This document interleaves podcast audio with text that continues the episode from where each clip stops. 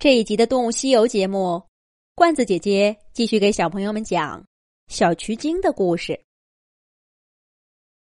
小曲精看我生气了，用小爪爪勾住我的手，皱着小脸儿，吞吞吐吐的说：“你我，我要是告诉了你神秘乐园在哪儿，你会带我去找妈妈吗？”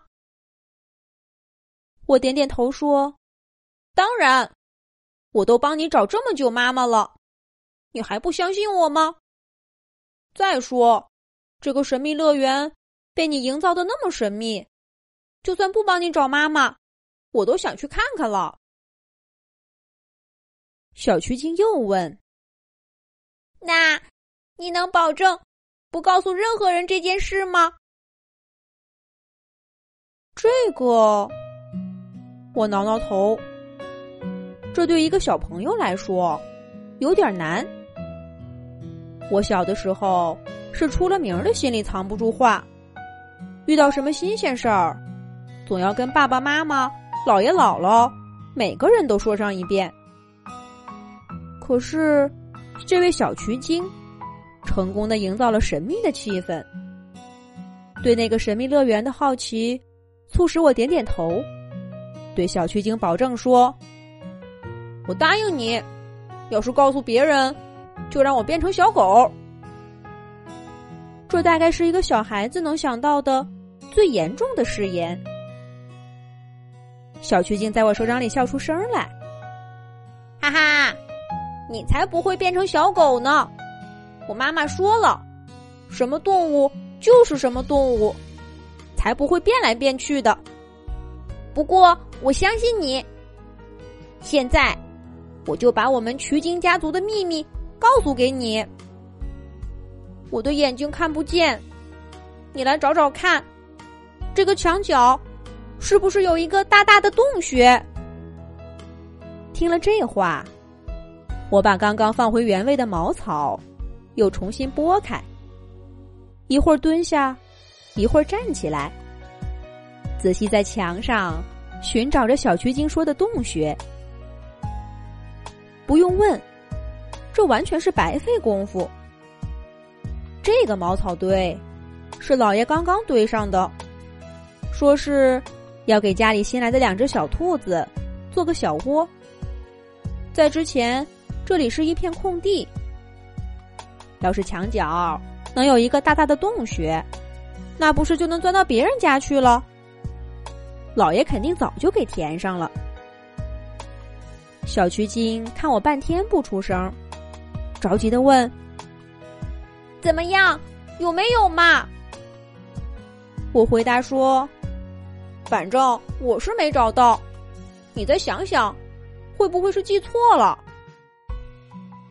小曲精急得直跺脚：“没有，没有，不会记错，就是这里。”就是这个味道，妈妈说的就是这里。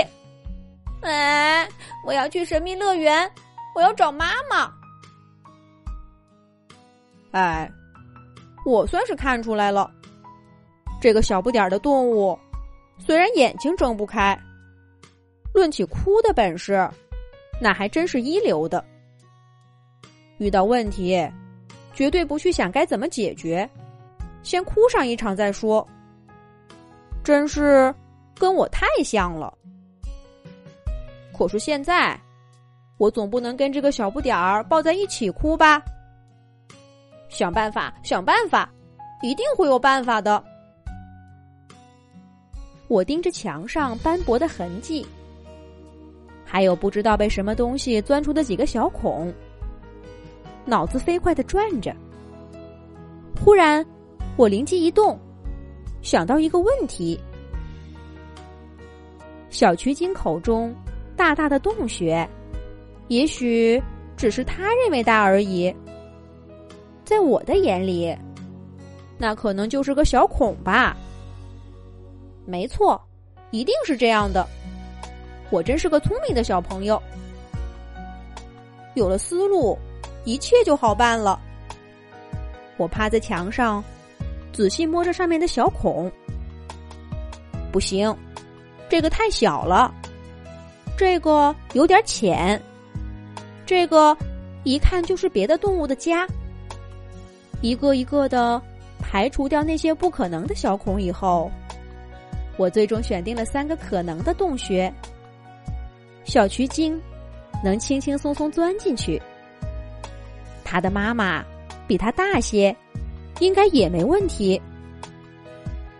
我捧着小曲精，到其中一个洞口旁，蹲下身体。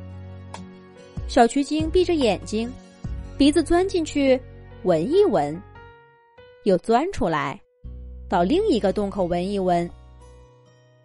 闻到第三个洞口的时候，小曲精在我手上跳起来，手舞足蹈，高兴地说：“就是这个，这里有妈妈的味道。”这里是神秘乐园的入口，没错，就是这儿。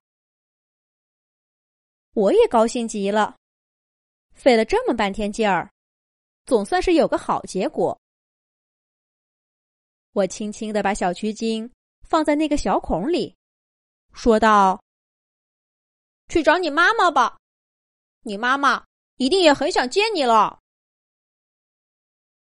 小曲精在我手上。蹭蹭脑袋，灰爪爪跟我说了声再见，麻利的钻进那个小洞里。我站起身，心满意足的往回走。帮助小动物，这真的是个不错的体验。